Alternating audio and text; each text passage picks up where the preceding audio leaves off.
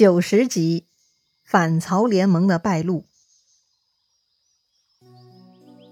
上一回咱们说到，曹操跟袁绍休战以后呢，一直蹲在许都，各种飞扬跋扈啊，让国舅董承和他的小联盟看着十分不爽。但董承他们呢，又没能力灭掉曹操，由此董承就憋出了一身毛病。于是皇帝派太医帮助医治董国舅。没想到这一天呐。董承跟太医吉平两人喝酒，董承醉了，睡梦中啊，嘴里大喊“曹贼，曹贼”的，就不小心泄露了自己的秘密。但是吉平是个忠臣，他咬断了自己的一根手指头啊，向董承发誓自己对汉室的忠心。所以呢，董承就拿出衣带诏给吉平看了。要说那个衣带诏是用天子的血写成的，一般忠臣看到了都会热血沸腾的，吉平当然也不例外。他主动请缨啊，要去消灭曹操，解救皇帝。董承听吉平说他要一个人去干，很疑惑，就问吉平啊有什么计划。吉平呢就告诉董承，原来啊这个曹贼的头风病很严重，经常发作，每次呢都痛入骨髓，所以只要曹操发病，他就会召吉平去医治。因此吉平觉得，只要哪天曹操头风病发了。吉平上门去看病的时候，随手带一副毒药过去，直接把这个曹操毒死就好了，根本就不需要动刀动枪的。嘿，这还真是个好主意哈！听上去是很有操作性的。董承十分高兴，就向吉平行大礼拜谢。吉平呢，就回家去配毒药了。董承一下子身上就轻松了，有了听上去很可行的方案，董承舒服多了。正在董承高高兴兴的时候呢。突然看到后堂自己的家奴秦庆童和自己的侍妾云英在暗处说悄悄话，搞暧昧，董承一下子就怒了：这胆大包天的家奴居然给主人戴绿帽子！董承已经生病一段日子了啊，这个侍妾肯定一直跟这个混蛋在鬼混。董承啊，气急败坏，就想当场把这对狗男女给杀了。但是董承的夫人呢，却来劝说：“哈，何必打打杀杀，闹出人命呢？不如啊，给他们各打四十大板，关押起来就好了。”哎，这位心慈手软的夫人呐，以为饶了这对狗男女的性命是行善积德呢。然而现实恰恰相反，这一步错是步步错。他不光害死了董家，还牵连了成百上千人的性命，简直就是惨不忍睹。当然嘛。妇人之仁嘛，这也是常有的事情。关键呢，还是董承不堪大用，他没有决断哈，头脑太简单，他呀就酿成大祸了。怎么说呢？一般家奴呢胆子都小啊，顶多也是在主人家开点油。有胆子勾搭主人侍妾的，那都不是普通家奴，往往是很厉害的。所以董承的这个家奴秦庆童，他也不是个等闲之辈。他虽然挨了四十大板呢，但是身强力壮。也没有太影响他的行动能力哈。当天晚上半夜，他居然呐扭断了铁锁，逃出了关押他的柴房，翻墙逃跑了。三更半夜的，他逃哪里去呢？这个秦庆童啊很有主意，他是董承家奴，他知道董承很多事儿，所以如今跟董承结仇了，他就去曹操那里告发董承了。这个秦庆童啊，平日里就很机灵，什么都被他看到了，所以呢，他告诉曹操哈。董国舅跟王子服、吴子兰、仲吉、吴硕、马腾他们几个在家里密谋，想必是密谋丞相。另外，董国舅手里有一块白绢，不知道上面写着什么，但应该是很重要的。对，那个白绢呐，其实就是小联盟的签名书了。另外呢，秦庆童呢还看到最近吉平咬掉手指头发誓，估计啊也跟董国舅有密谋了。哇，这个鸡贼的秦庆童，他向曹操告发了这三件事情，那已经是非常重要的线索啦，绝对是大功一件呐。于是曹操呢就把这个秦庆童啊藏在自己府中，让他好好养伤。再说董承哈，第二天家里发现秦庆童逃跑了，但凡头脑灵敏一些的人，肯定会觉得此事不妙，就要思考此事的影响了。但是董承很麻木。以为啊，这厮就是逃跑了，也没有派人去追寻。哎，这么明显的问题都不能引起重视去解决，那董承还能干啥大事儿？这董承也不想想哈，自己在睡梦中骂曹贼，肯定不会只有一次吧？上回被吉平听到了，之前搞不好府里的人都听到过呀。这个逃跑的秦庆童多少应该也知道点儿吧？怎么能让他逃跑呢？哎，如果当时董承派人去找秦庆童，哪怕是追查到秦庆童可能去了曹操那里，那至少也可以提前行动或者换个方案吧。可是董承啥都没做。他就是坐在家里等吉平的消息。再说吉平，那天他告别董承，就回家研制毒药了。毒药嘛，对于太医来说，那就是小菜一碟呀，很快就准备好了。结果呢，也就隔了一天，丞相府派人来请吉平去给曹操看病，说呀，丞相的头风又发作了。吉平很高兴，他呀麻溜的带上药箱，哼。那个药箱里头已经藏好毒药了，吉平是暗暗叫好。这么快机会就来了，这曹贼真是该着得死啊！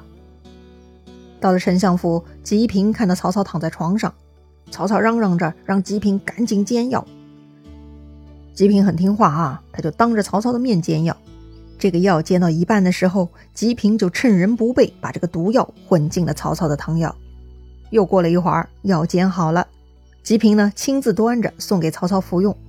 曹操知道药里面有毒，他就故意拖拖拉拉的不喝。吉平呢就劝曹操说：“丞相啊，药得趁热喝，待会儿出点汗就好了。”曹操就从床上坐了起来，哈，瞥了吉平一眼，说：“你读的是儒家的书。”必然知道礼和义。君有疾饮药，臣先尝之；父有疾饮药，子先尝之。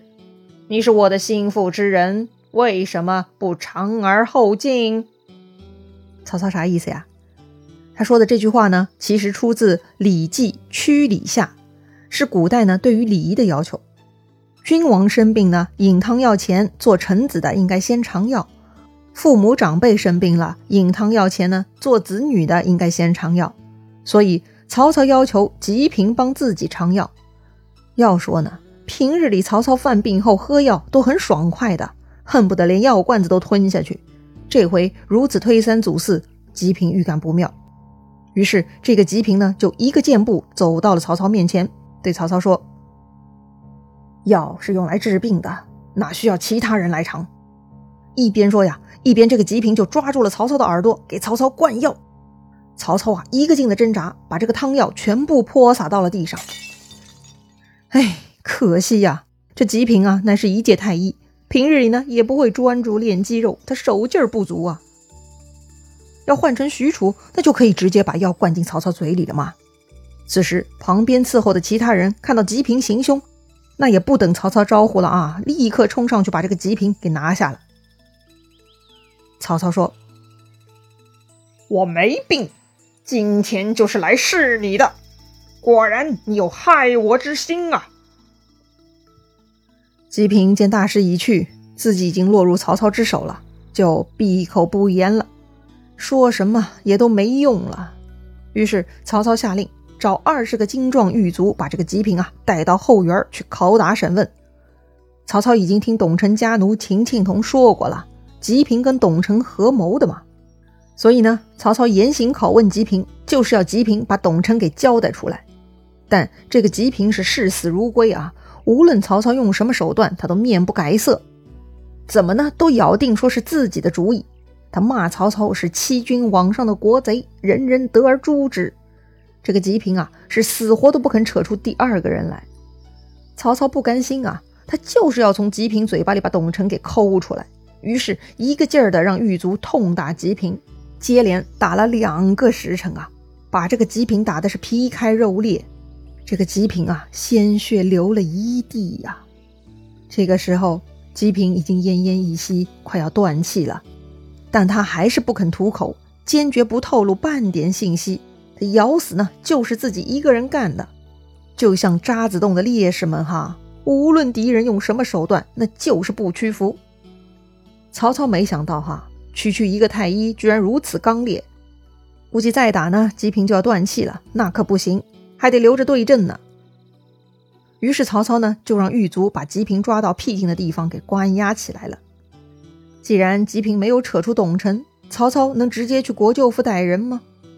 如果去了国舅府，另外王子服几个同谋受到风声，会不会逃跑或者干出其他事情来呢？为了一网打尽，这个曹操啊，就布下了一个局。收押吉平的第二天呢？曹操就设宴，邀请所有大臣，只有董承呢推脱生病没有来参加。王子服他们几个自然也不想去赴宴喽，但又担心呢所有人都不去，曹操会疑心的，所以硬着头皮去赴宴了。待到酒过三巡，菜过五味，曹操说呀：“宴席之上无以为乐，我有一个人可以为各位醒酒。”大家都很疑惑哈。上一次曹操搞出一个裸体的祢衡，今天又会是什么人呢？正当大家窃窃私语、各种猜测的时候，突然有狱卒啊拖着一个上了枷锁的囚犯过来了。这个人呢已经站不起来了，完全是像拖把一样被拖了过来。大家一看，这个人是谁呀？怎么看着这么眼熟啊？曹操就开口说了：“各位有所不知。”此人连结恶党，想要反叛朝廷，谋害曹某。今日老天助我，他的诡计败露了。听他自己说吧。说完呢，他就让人把血淋淋的吉平又给打了一顿，直接给打晕了。当场众人看的大气都不敢透啊。这个时候呢，曹操又让人给吉平当头一盆冷水，迅速把他给激醒了。吉平苏醒过来，睁大眼睛，咬牙切齿。还是继续骂曹操：“曹贼，还不杀我吗？更待何时？”曹操看着这个阶下囚，继续问：“同谋者先有六人，现在加上你就是七人吗？”吉平完全是不理曹操的，他继续大骂。坐在席上的王子服他们呢，面面相觑，如坐针毡，心想。完了，这个曹操怎么知道这么多事儿啊？这个人到底是谁呀？他难道也扯进我们的计划中了吗？到底自己有没有暴露呢？正当他们几个心里打鼓的时候啊，曹操呢还在继续折磨吉平，一个劲儿的打，打晕了呢就浇水弄醒，如此反反复复。可是即便这样，这个吉平还是刚烈依旧，他就是不招，也不肯求饶。曹操觉得再耗下去也没用了，就下令把吉平拖走，然后散席。王子服他们几个是惶恐不安呐，听说散席了，赶紧起身想脚底抹油，但曹操偏偏留下了王子服他们四个人，说呀还要一起吃宵夜。天哪，折磨呀！这四个人吓得是魂不附体，但是没有一个人敢违拗曹操的意思，连借口都不敢编一个。只能惴惴不安地坐在那里伺候曹操。那曹操到底要玩什么花样呢？他是怎么折磨这些人的呢？咱们下回再聊。如果你喜欢这个节目，点击节目右上方分享给你的朋友哦。咱们明天再见啦！